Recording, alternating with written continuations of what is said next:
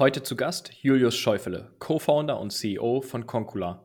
Häuser rückbauen, Baumaterialien wiederverwenden und CO2 einsparen.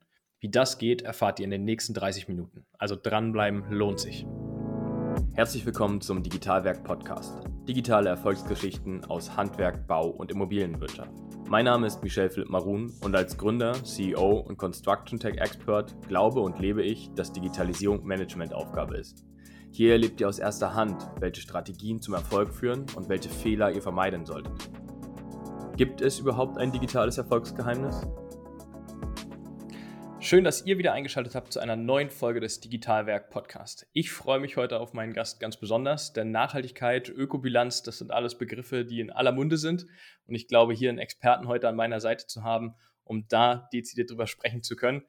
Julius, ich freue mich, dass du die Zeit genommen hast. Herzlich willkommen im Digitalwerk Podcast. Ja, vielen Dank, Michael, dass du mich eingeladen hast. Sehr, sehr gerne. Ich habe es schon gerade anmoderiert. Äh, Nachhaltigkeit, Ökobilanz, CO2-Ausstoß, das sind ja alles Begrifflichkeiten, die in der Baustoffwelt, und äh, das ist natürlich auch euer Schwerpunkt, in aller Munde sind. Ähm, aber bevor wir da einsteigen, was ihr eigentlich macht, würde ich gerne einfach äh, unseren Zuhörern und Zuhörern ähm, ja einfach die Bühne geben, dass sie dich kennenlernen und ähm, du mal einsteigst. Wer bist du? Wo kommst du her? Ja, ähm, genau, ich bin Julius. Ich komme eigentlich aus der Nähe von Stuttgart, habe dort ähm, in Stuttgart Interface Design studiert ähm, und ja, also so ein Hintergrund eher im Digitalen. Habe danach eine Agentur gegründet in Berlin für Startups und Unternehmen wie Deutsche Bahn, Vattenfall, noch ein paar andere, ähm, viel Websites, Software-Interfaces, digitale oder interaktive Erlebnisse geschaffen. Und ähm, das auch sieben Jahre gemacht. Und aber in meinem Studium äh, schon ein paar Leute kennengelernt. Unter anderem eine Kommilitonin von mir war Bauzeichnerin, über die ich dann auch noch einen Architekten kennengelernt habe, mit dem wir dann letztendlich Restado gegründet haben, einen Marktplatz für die Wiederverwendung von Baustoffen, denn der hat äh, damals schon äh, erkannt, das ist jetzt schon neun Jahre her, ähm, dass eben super viel Material übrig bleibt auf Baustellen oder nach dem Rückbau entsorgt wird und eigentlich kein zweites Leben erfährt.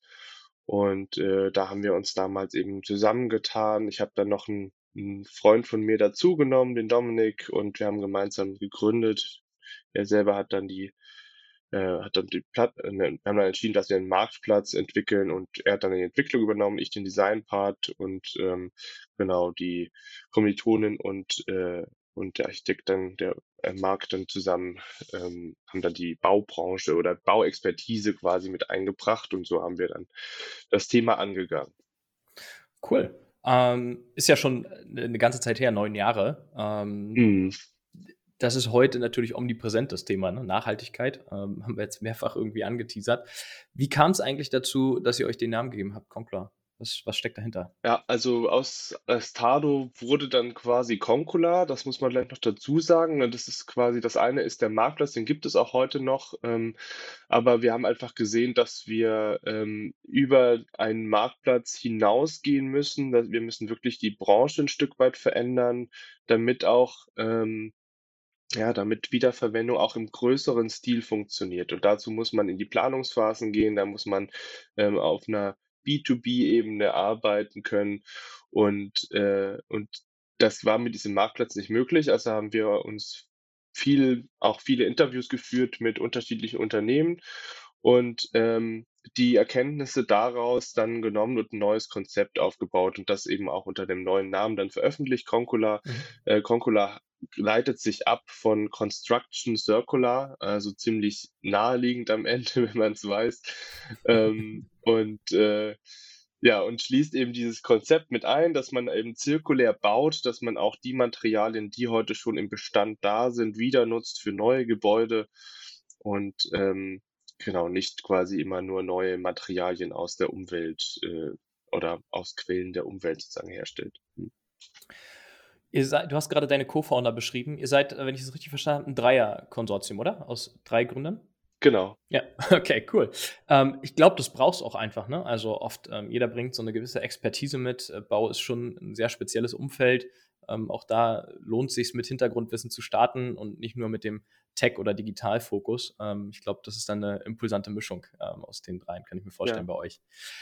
Lass uns doch mal eintauchen in das Thema, ähm, wie es wirklich funktioniert, euer Geschäftsmodell. Marktplatz ist, glaube ich, auch mittlerweile unseren Zuhörern und Zuhörern echt ein Begriff, ähm, spätestens seit Amazon. Aber wo, wo sind da Unterschiede? Wir reden davon Baustoffe, die aus Rückbau, mhm. so habe ich es verstanden, ähm, zurückgeführt werden mhm. können. Das heißt, wer sind die Teilnehmer auf der, auf der Plattform? Ja, also die ein reiner Marktplatz funktioniert eben nicht in so einem Konzept. Deswegen ähm, haben wir also haben wir quasi gesagt, wir müssen eigentlich was finden, was diese Planungszeiträume matcht. Das heißt, es liegt dann nahe, so einen Matching-Algorithmus zu entwickeln, ähm, äh, wo man sich letztendlich äh, möglichst früh schon den Bedarf holt von äh, geplanten Projekten, die sagen, wir stellen uns die und die Materialien vor, wir haben vielleicht auch schon ein, ein, ein BIM-Modell ähm, erstellt, was wir gerne, wie wir gerne äh, das, das Gebäude ähm, ja, planen würden, was für Materialien da gesucht werden, ähm, aber auch schon wirklich in der frühen Phase dann zu sagen, was, was gibt es denn eigentlich, mit was kann ich denn arbeiten? Und ähm, dann auf der anderen Seite genauso früh in den äh, Bestand zu gehen, also vor dem Rückbau, halbes Jahr vorher oder mehr, ähm, und äh, um dann zu schauen, welche Materialien werden denn frei, wenn dieses Gebäude rückgebaut wird oder umgebaut wird. Ähm, und das heißt, wir katalogisieren die Materialien, digitalisieren sie dabei. Ähm, das heißt, es wird dokumentiert, was sind die Produkteigenschaften, die Materialeigenschaften, ähm, äh, welche, äh, wie gut sind die rückbaubar, wie ist der Zustand der Materialien und wie leicht lassen sie sich auch vermitteln. Ähm, und, und das sind ähm, dann, also das dokumentieren wir quasi alles und dann haben wir quasi zwei digitale Datensätze und die matchen wir auf Basis der Zeiträume, die dort existieren, auf Basis der Menge und, und eben der, des Zustands, sodass quasi am Ende Matches rauskommen, ähm, passende Materialien, die in einem anderen Gebäude wieder eingebaut werden sollen und können. Und das geht dann als Liste zurück an das Rückbauunternehmen, ähm, was dann wirklich diese Materialien selektiv und werterhaltend rückbaut äh, und den, der Rest quasi wird kon konventionell abgerissen. Ähm, aber diese Teile werden dann ge gerettet. Und je höher natürlich der Bedarf steigt, je mehr kann, können dabei gerettet werden. Und wir kümmern uns dann um die ganze Wertschöpfungskette, die noch dahinter steckt, also dass ein Material beispielsweise aufbereitet werden muss oder rezertifiziert werden muss. Da arbeiten wir auch viel mit Herstellern zusammen, die das Material dann wieder zurücknehmen, äh, überprüfen, neue Gewährleistung geben, ähm, sodass es dann halt wieder ein ähm, ja, wieder eingesetzt werden kann, kümmern uns um die Logistik, vielleicht nochmal ein Zwischenlager, wenn notwendig. Ähm, ja. Ähm, vielleicht lass uns mal in so eine Baustelle reingehen, in so ein Szenario. Ich stelle mir vor, ihr braucht eine unglaubliche Expertise im Team, ähm, wenn ihr das übernehmt, zu bewerten, den Rückbau. Ähm, nehmen wir so einen Ziegelstein, ja, den kann ich abmessen und sagen nachher, wie viel äh, Tonnen, äh, Schrägstrich, wie viel Stück kommen dabei raus. Hast du vielleicht erstens so ein Paradebeispiel, was ist so ein meist äh, Produkt, was sich gut rückbauen lässt und nachher auch wieder in den Markt einführen lässt? Mhm. Also mit dem Ziegel, das ist tatsächlich ein, ein interessantes Produkt, weil es ja auch sehr hohe Nachfrage gibt, mhm. ähm, weil man es sehr gut wiederverwenden kann, wenn es denn rückbaubar ist. Und das hängt eigentlich vor allem am Mörtel. Also ähm, wenn, er, wenn zu viel Zement im Mörtel ist, dann ist es schwierig. Das heißt, je älter die Gebäude sind, je einfacher hat man das eigentlich. Mhm.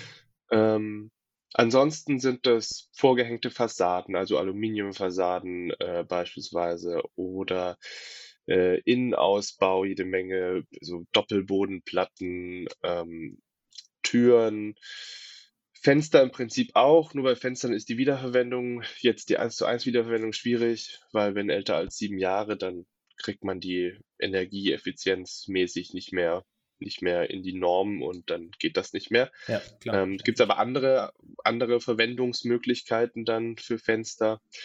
Ähm, als jetzt direkt im Hochbau wieder. Und äh, ja, also eigentlich erstmal alles, was sich leicht lösen lässt. Das können auch Deckenpaneele sein, mhm. Leuchten, ähm, äh, da gibt ja, gibt's tatsächlich dann doch immer viel mehr, als man erst mal denkt. Das das kann ich mir gut vorstellen, ähm, dass es da mehr gibt. Zu zu dem Thema vielleicht noch mal der Expertise und der Bewertung. Ähm, wer macht das? Macht ihr das als als Team? Ihr seid ja auch ein 'n junges Team und habt jetzt nicht die hunderten Mitarbeiter beschäftigt, so jedenfalls mein Kenntnisstand.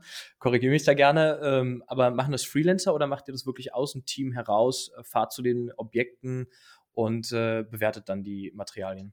Wir machen das aktuell im Team selbst. Also, wir haben eben IngenieurInnen und ArchitektInnen, die, äh, das bewerten.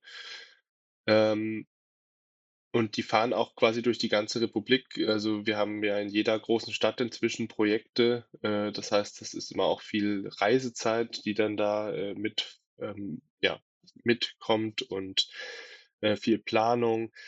Ähm, wir machen das vor allem selber gerade, weil, ähm, es noch nie noch nicht so richtig jemand gibt, mit dem man das, äh, jetzt wirtschaftlich umsetzen kann. Mhm. Aber das ist da sind wir dran, das auch als Service dann rauszugeben. Aber wir machen's vor allem aus einem Grund, weil wir dabei lernen wollen, wie wir die Software optimal ausbauen. Mhm. Also, so eat your own dog food quasi. Wir wollen selber testen, ähm, was ist denn vor Ort notwendig, um schneller zu sein, um das besser zu erfassen? Was muss ich optimieren? Welcher Schritt nach welchem macht am meisten Sinn?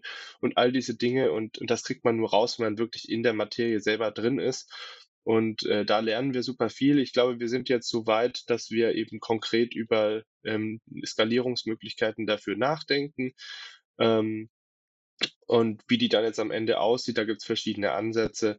Ähm, aber genau, aktuell machen wir das, äh, noch selbst. Spannend, ähm, das ist natürlich genau dein Kerngebiet, ne? Wie wie entwickle ich die Software weiter? Und das natürlich genau an Mhm. dem Punkt zu sagen: „Ich bin ganz dicht dran, ne, an meinen Baustellen bei euch und Objekten, äh, um den Algorithmus, um die Software zu entwickeln.“ Ähm, wer wäre so 'n Kandidat später? Der der Handwerker oder 'n Architekt, der dann vielleicht für dieses Projekt oder Bauingenieur wahrscheinlich eher beim Abriss, ähm, mit beauftragt wird? Also, könnte ich mir jetzt nur vorstellen. Ähm Mhm. Ja, wir sehen tatsächlich, ähm, schon Interesse von Ingenieurbüros. Ähm, das ist auf jeden Fall eine Option, Beratungsunternehmen ebenfalls im in dem Bereich. Mhm. Ähm, aber wir können uns da letztendlich auch sehr viele vorstellen. Also, auch Gutachter, Schadstoffgutachter könnten 'ne Person sein. Ähm, HandwerkerInnen könnten Personen sein, ähm, die sehr viel Materialwissen auch immer mitbringen. Ähm, das äh, das ist total entscheidend, um halt auch so 'ne Rückbaufähigkeit gut beurteilen zu können. Ähm, ich glaube, auch 'n Rückbauunternehmen könnte das also, ich glaube, es gibt da eigentlich genug, ähm, mögliche Partner für diesen Okay. Prozess. Ja. Äh, das ist ja wichtig, ne, um das nachher noch skalierbar zu machen für Ja. euch. Ähm, jetzt haben wir grade über diesen Rückbau gesprochen, äh, am Anfang der Wertschöpfungskette. Also, das heißt, ihr nehmt die die Projekte auf, ihr, äh, deklariert, welche Artikel sind das pro Objekt. Ähm, was passiert dann? Dann geht der Stein, wenn wir bei dem Ziegel vielleicht bleiben, zurück zu Hersteller A, ähm, oder der kommt auch hin und zertifiziert es vor Ort, weil er die ja auch irgendwie begutachten muss? Oder passiert das auch schon komplett digital?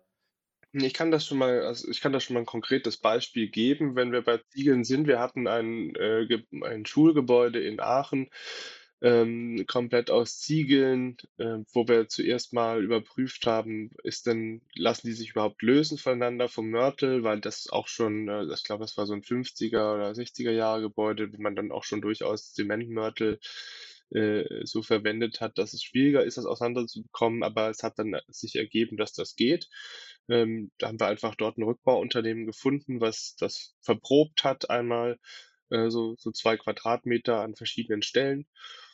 Und, ähm, das Ziel war, diese Steine wiederzuverwenden am gleichen Ort. Also, die Schule sollte zurückgebaut werden und dann, äh, entstehen dort 3 neue Wohngebäude, ähm, wo Mhm. diese Ziegel als Verblender, das heißt geschnitten, ähm, dann wieder als Fassade angebracht werden sollen.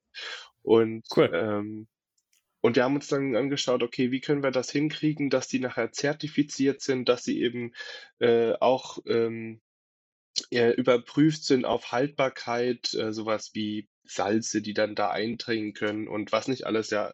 Ähm, ich bin da gar nicht der Fachmann, aber äh, ich wollte gerade sagen, du redest schon so, als ob du das Bauingenieurstudium mitbegleitet ich, hast in den letzten Jahren. Ich habe die Geschichte schon ein paar Mal erzählt, deswegen geht's. Ähm, und ähm, es ist äh, es ist wirklich ähm, erstaunlich gewesen, dass wir wir haben vor Ort ein Unternehmen gefunden oder ein Institut gefunden, was das alles überprüfen kann. Wir haben ein Gütesiegel gefunden, was die letztendlich gesagt haben, okay, wenn ihr den Rückbau so und so macht, in Chargen, ähm, wie wir sie auch bei der Neuproduktion haben, dann können wir einfach diese Chargen wieder zertifizieren mit einem ganz normalen Zertifikat. Ähm, ähm, und die und, und eben dann das das, das ähm, Rückbauunternehmen hat dann eben auch die Aufbereitung übernommen, Mörtel entfernen, schneiden in Verblender. Ähm, das hat man dann alles durchkalkuliert. Das geht alles. Also es ist, ist verrückt. Wir haben eigentlich so viele Möglichkeiten, Material wiederzuverwenden, aber es gibt halt niemand, der sich darum kümmert, der diese Personen zusammenbringt, diese verschiedenen Unternehmen zusammenbringt und so eine Wertschöpfungskette gestaltet. Und für uns war das total das Aha-Erlebnis, dass es eigentlich äh, alles geht. Man muss es nur neu verknüpfen und ja. das ist sozusagen das, was jetzt vor allem für die nächsten Monate noch die große Herausforderung für uns wird. Wir sind jetzt soweit, dass das alles mit dem Matching funktioniert, dass wir den ganzen Prozess tracken können, aber äh, jetzt die ganzen äh, Betriebe und Partner, die wir auch im Laufe der Zeit gefunden äh, haben und mit denen wir zusammenarbeiten, dann zu integrieren in, in ein System, was quasi auch diese Wertschöpfungskette ein Stück weit automatisiert. Mhm. Äh, das ist so das Ziel. Ja. Wenn wir jetzt schon bei der Zertifizierung sind, dann gehen wir mal die Wertschöpfungskette weiter. Ähm, jetzt kommt ja irgendwann der neue Kunde, der euch das Material abkauft. Da wäre, glaube ich, spannend zu erfahren, seid ihr erstmal derjenige, der fakturiert auf der Plattform gegenüber dem neuen Handwerksbetrieb, Bauunternehmen, der die Materialien kauft? Oder äh, wer ist das? Genau, da sind wir äh, das sind wir, ja. Also wir ähm, wir testen zwar unterschiedliche Modelle gerade noch, aber, ähm, es ist quasi so, dass wir das mindestens treuhänderisch machen, das Match herstellen, dann wird quasi das, äh, äh, Material dann eingekauft von dem Baubetrieb, der nachher ausführt, ähm, manchmal auch vom vom vom Bauherr oder der Bauherrin tatsächlich, wenn es, äh, da es jetzt einfach so ein Sonderfall noch ist. Ähm, ist noch nicht ganz klar, wie die Rollen später sich auch wieder verteilen, aber ähm, genau, beides ist möglich. Und dann mhm. ähm, gibt es äh, dann gibt es entweder den Fall, dass wir quasi wieder Geld weiterreichen oder ähm, tatsächlich auch viele, die sagen, nehmt uns wenigstens das Material ab und wir wollen dann gar nicht so viel mit der zu tun haben, sind dann schon froh, wenn wir das besser gemacht haben als eine reine Entsorgung. Mhm. Und äh, ja, das ist, es hängt auch sehr stark immer am, am Ursprung oder am Verkäufer des Materials an, wenn man es will. Ja. Wie sehr seid ihr denn in den Logistikprozessen eingebunden? Du hast eingangs auch schon das Wort Logistik verwendet. Ist natürlich immer ein heißes Thema, wenn es um Baustoffe geht. Ähm, und du hast das Wort auch äh, Zwischenlager eingeworfen vorhin. Ja. Was bedeutet das für euch, Logistik und Zwischenlager in dem Kontext? Also Logistik wird man natürlich brauchen. Wir müssen das Material von A nach B bewegen, ähm, auch nochmal über Zwischenstationen im Zweifelsfall, aber äh, da kommen wir nicht drum Aber ich sehe Logistik ehrlich gesagt als ein Stück weit gelöstes Problem. Wir können Güter transportieren in allen Branchen, äh, jeder Größe. Ähm, das heißt, äh, das, das lässt sich organisieren, dafür gibt es Dienstleister genug. Ähm, die, das Thema Lager versuchen wir möglichst gar nicht zustande kommen zu lassen, indem wir eben dieses zeitlich basierte Matching machen, indem wir wissen, wann ist, fängt die Planung oder wann fängt der Bau an, ähm, der, wo das Material gebraucht wird und wann ist der Rückbau und versuchen eben diese Zeit zu verkürzen. Je mehr natürlich ähm, äh, Material es gibt und je mehr Nachfrage, mehr Möglichkeiten dadurch, äh, umso besser funktioniert das. Ähm, und dann kann man schon durch diese Verkürzung oder dieses Ausbalancieren der Zeiträume oft vermeiden, dass man überhaupt ein Lager braucht. Und wenn, dann mhm. gäbe es quasi die Möglichkeit über Partner, ähm, aber auch über Betriebe, die jetzt in diese Wertschöpfungskette eingebunden sind, zu sagen, ähm, ähm, behalt das Material mal für, für drei, vier Wochen bei dir. Äh, das sind überbrückbare Zeiträume. Wir sprechen eben nicht mehr von halbem Jahr, Jahr oder sowas. Und, äh, und dann lässt sich das alles lösen. Mhm. Das ist der, und das Interessante ist eigentlich, dass man durch diese Ketten oder durch diese vielen Stationen, die das Material ja hat, also vielleicht kann das noch beim bei der Rückbaustelle erstmal noch liegen? Äh, kann es bei der Neubaustelle früher ankommen? Kann es zwischendrin eben bei den ausführenden Betrieben noch mal 'n bisschen länger lagern? Kann man eigentlich schon viel, ähm, der Zeit da auch noch mal rausholen und ja, also so wir wollen eben versuchen, dass es eigentlich gar nicht große Lagerflächen gibt, aber man sieht in der Praxis, dass es schon durchaus Fälle gibt, wo das, äh, nicht zu vermeiden ist. Und, äh, wir hoffen da auch ein Stück weit auf eine öffentliche Infrastruktur dann, die, ähm wenn man also in, sagen wir mal, pro Stadt, Kommune, äh, so eine 'nen 'n Lagerfläche hätte, so eine Materialbörse, wo man sowas zwischenlagern lagern und vielleicht sogar dort auch aufbereiten könnte, ähm, dann wäre das sehr sinnvoll und eine sehr sinnvolle Aufgabe auch für für die politischen Akteure. Ähm, aber unser System würde auch ohne funktionieren. Es ist dann halt es hat dann verschiedene Limitationen einfach. Klar, also das das ist durchaus verständlich. Mir kommt da gerade der Gedanke, ähm, es gibt ja ja, selbst wenn du auf eBay, eBay Kleinanzeigen reinguckst, gibt es ja Baubetriebe, die das auch schon gemacht haben in äh, total rudimentärer Form, ne? Die haben irgendwie gesehen: „Okay, hier ist ein cooler Ziegel.“ Ähm, das ist ja das Lieblingsbeispiel. In Berlin haben wir die Altbauten, die alle aus Ziegelstein gemauert sind. Ähm, und heute ist der Bedarf nach Ziegelstein, weil es fancy aussieht, das im Innenausbau wieder zu verwenden, ja schon, wie ihr es ja auch erkannt habt, äh, schon gang und gäbe. Äh, ist es vorstellbar für euch auch, dass ihr, wenn ihr die Artikel rückbaut, auf andere Plattformen selbst äh, platziert oder positioniert? Oder ist da dann schon wieder der Aufwand zu groß, weil es eben vielleicht nur einen limitierten Zeitaspekt hat? Also innerhalb von zwei Wochen ist das schon eigentlich abverkauft. Es ist zu viel Aufwand, das ein- und rauszustellen auf äh, Drittplattformen quasi.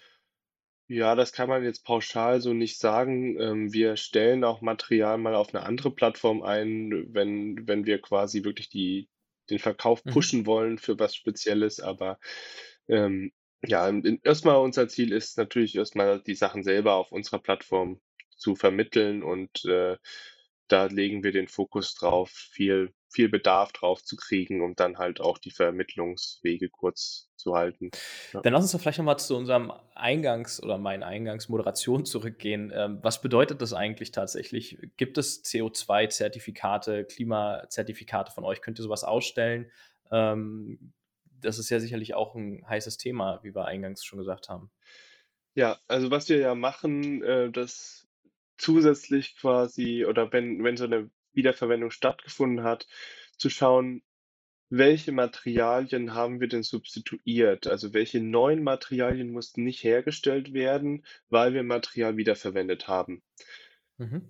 Und, ähm, diesen Substitutionswert, das ist einerseits natürlich, ähm, äh, Treibhausgasemissionen und, äh, das andere wäre dann Tonnen und Abfall, ähm, und Tonnen Ressourcen, die eingespart wurden. Und das kann man dann ausweisen für, äh, eben jede jede Verwendung, jede Wiederverwendung. Und, ähm, und dann stellt sich, finde ich, eine sehr interessante Frage: Was macht man mit diesen Einsparungen? Also, wem gehören die beispielsweise? Mhm. Ja. Ähm, Und wem gehören sie? ich ehrlich gesagt, äh, wir sind noch am Überlegen, ähm, wie Ja. wir wie wir damit umgehen. Ähm, weil wenn jetzt jeder, der sich quasi in diesem Prozess beteiligt, äh, wäre, sich das in seinen Nachhaltigkeitsbericht schreibt, dann ist es äh, dann haben wir nachher das Zehnfache eingespart, ähm, Ja. theoretisch. Du hast die Credits fünfmal vergeben quasi dann. Genau. Und das ist 'n spannendes Mhm. Thema. Also, das müssen wir das müssen wir auch in anderen Branchen haben, so 'n Problem, ne? Wenn viele irgendwie beteiligt sind an einer Einsparung, was macht man dann? Ja. Also, da sind wir noch, äh, am Überlegen, aber natürlich wäre eine Möglichkeit, das zu poolen und, äh, als Zertifikate wieder auszugeben oder dann an diese an an quasi die Beteiligten irgendwie zu verteilen. Ähm, da ähm, ja, da gibt's sicherlich noch Ideen, aber, ähm, da sind wir noch nicht konkret genug. Mir fallen da ad hoc, äh, selbst nur 2 Sachen so ein, ne? Du kannst den willst den, ähm, Verkauf ja pushen, also stellst es dem, der es kauft, sozusagen als Goodie on top, ähm, anstatt dem was gibt man sonst üblicherweise 10% Rabatt auf, äh, äh, ich hätte schon fast gesagt, auf Tiernahrung und, äh, alles andere so ungefähr. mhm, Ähm, und alternativ gibt es dem, der es dann sozusagen rückbaut und, äh, der macht es dann für den günstigeren Preis.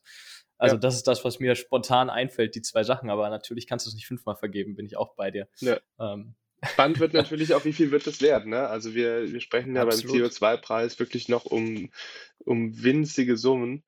Ähm, aber ich meine, wir werden nicht drum rumkommen, dass das, äh, in in mehrere hundert Euro irgendwann geht. Und ja, diese Ja. Entwicklung, äh, die die wird kommen. Äh, wann sie kommt, weiß man noch nicht. Und deswegen ist es auch noch ein bisschen schwierig, damit jetzt so schon zu kalkulieren oder daraus jetzt wirklich noch Ja. schon 'n Geschäftsmodell zu formen. Wenn man das aktuell ausrechnet, dann ist es noch so wenig, dass es sich kaum lohnt, aber, äh, Ja. die die Entwicklung dahin ist auf jeden Fall da. Jetzt, ähm, haben wir ja festgestellt, du bist quasi 'n halber Bauingenieur, wenn ich das so sagen darf, weil du hast natürlich ganz viel gelernt, ähm, über den Prozess in der Bauwirtschaft, wahrscheinlich auch den einen oder anderen Stein angefasst, weil ihr lernt ja so durchs Probieren und durch die Projekte.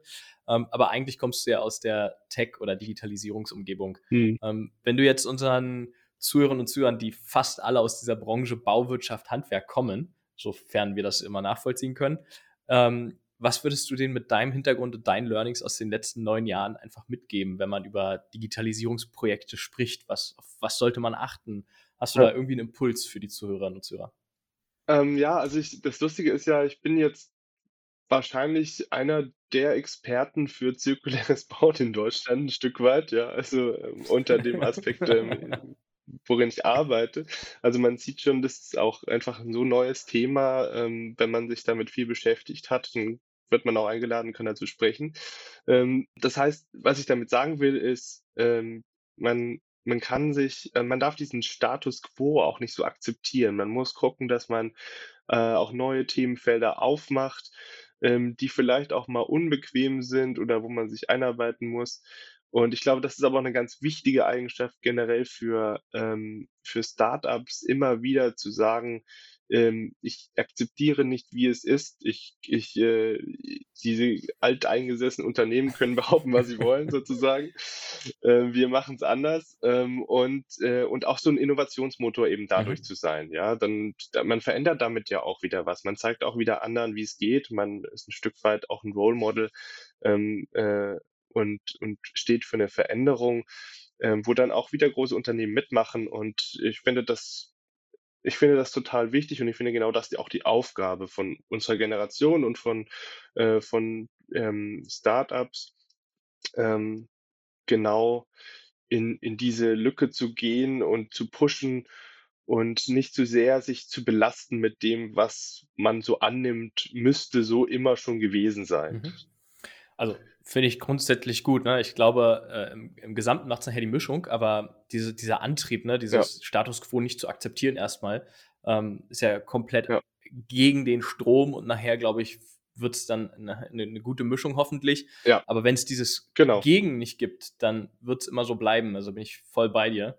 Also, liebe Zuhörerinnen und Zuhörer, einfach mal gegen gegen den Strom und, äh, gegen bestehende Prozesse und, äh, da den Mix draus machen, ist, glaube ich, äh, wichtig. Aber ich glaube, durchhalten, ne, auch so 'n bisschen, ähm, was ich so mitbekommen habe. Also, ihr macht's ja auch schon 'n paar Tage und es ist jetzt nichts, was von heute auf morgen zu verändern ist. Ich glaube, das ist auch ganz, ganz wichtig, dass Ja. es das gibt und, ähm, dass es solche Unternehmer wie dich gibt, die eben daran glauben, etwas zu verändern und trotzdem über einen langfristigen Zeitraum. Ja, also die letztendlich haben wir ja wirklich angefangen in der Zeit, da hat noch niemand über zirkuläres Bauen oder selbst Circular Economy war noch relativ, äh, ähm, unbekannt, ich äh, sage ich jetzt mal in der Breite. Ähm, damit meine ich nicht Kreislaufwirtschaft, das kennen wir so 'n bisschen, aber das ist in Deutschland so, dass eigentlich nur Recycling. Ja. Ähm, unter Circular Economy fällt dann doch noch mehr, auch diese dem Thema Wiedernutzen oder überhaupt Vermeiden von Abfall und so weiter. Ähm, also, wir haben da wirklich sehr früh angefangen und, äh und das wir haben uns letztendlich auch gegenseitig motiviert. Ich glaube, das ist auch was, warum wir heute hier sitzen, weil wir als Team uns immer wieder gesagt haben, ähm, dass äh, dass wir glauben da an was gemeinsam und wir haben uns bestärkt darin und es hat uns auch geholfen, über so 'n langen Zeitraum dranzubleiben und dann wirklich diesen Moment abzupassen, wo es dann gefruchtet hat. Also, wo man wirklich gesehen hat, jetzt verändert sich was, neue Nachhaltigkeitsbewegungen, Thema Circular Economy, äh, jetzt Teil auf EU-Ebene, wird äh, wird dort in in, ähm wird es einige Neuerungen geben, regulatorisch, äh, zu diesem Thema. Also, es ist wirklich, äh, jetzt 'nen heißes Thema geworden und genau diesen Moment haben wir versucht abzupassen. Es hat so weit geklappt und ja, jetzt haben wir, glaube ich, ein ganz gutes Momentum dafür, wirklich was zu bewegen. Ja, ich glaube, das gehört auch immer dazu, bei jeder Sache, die man gründet, ins Leben ruft, äh, der right moment, right person. Ja. Ähm, ganz viele Faktoren, die da äh, natürlich mit zu berücksichtigen sind. Erstmal vielen Dank für die Einblicke. Ich finde das total spannend. Ähm, ich verfolge das auf jeden Fall weiterhin und ich äh, würde mich freuen, wenn wir dazu einfach in einem weiteren Zeitraum nochmal zu sprechen können, wie sich das entwickelt, einfach weil es einfach der heiße Moment gerade ist. Ich drücke euch ja. auf jeden Fall die Daumen. Ähm, bleibt da dran. Ich glaube, das ist genau das Richtige, was ihr macht. Ja, vielen Dank für deine Zeit erstmal. Danke dir. Hat sehr viel Spaß gemacht. Liebe Zuhörerinnen und Zuhörer, vielen Dank auch an euch, dass ihr wieder eingeschaltet habt. Ähm, abonniert gerne auf LinkedIn, auf iTunes, auf Spotify, auf allen Medien, wo ihr uns finden könnt. Wir freuen uns über eure Kommentare und schaltet in zwei Wochen wieder ein. Bis bald. Ciao.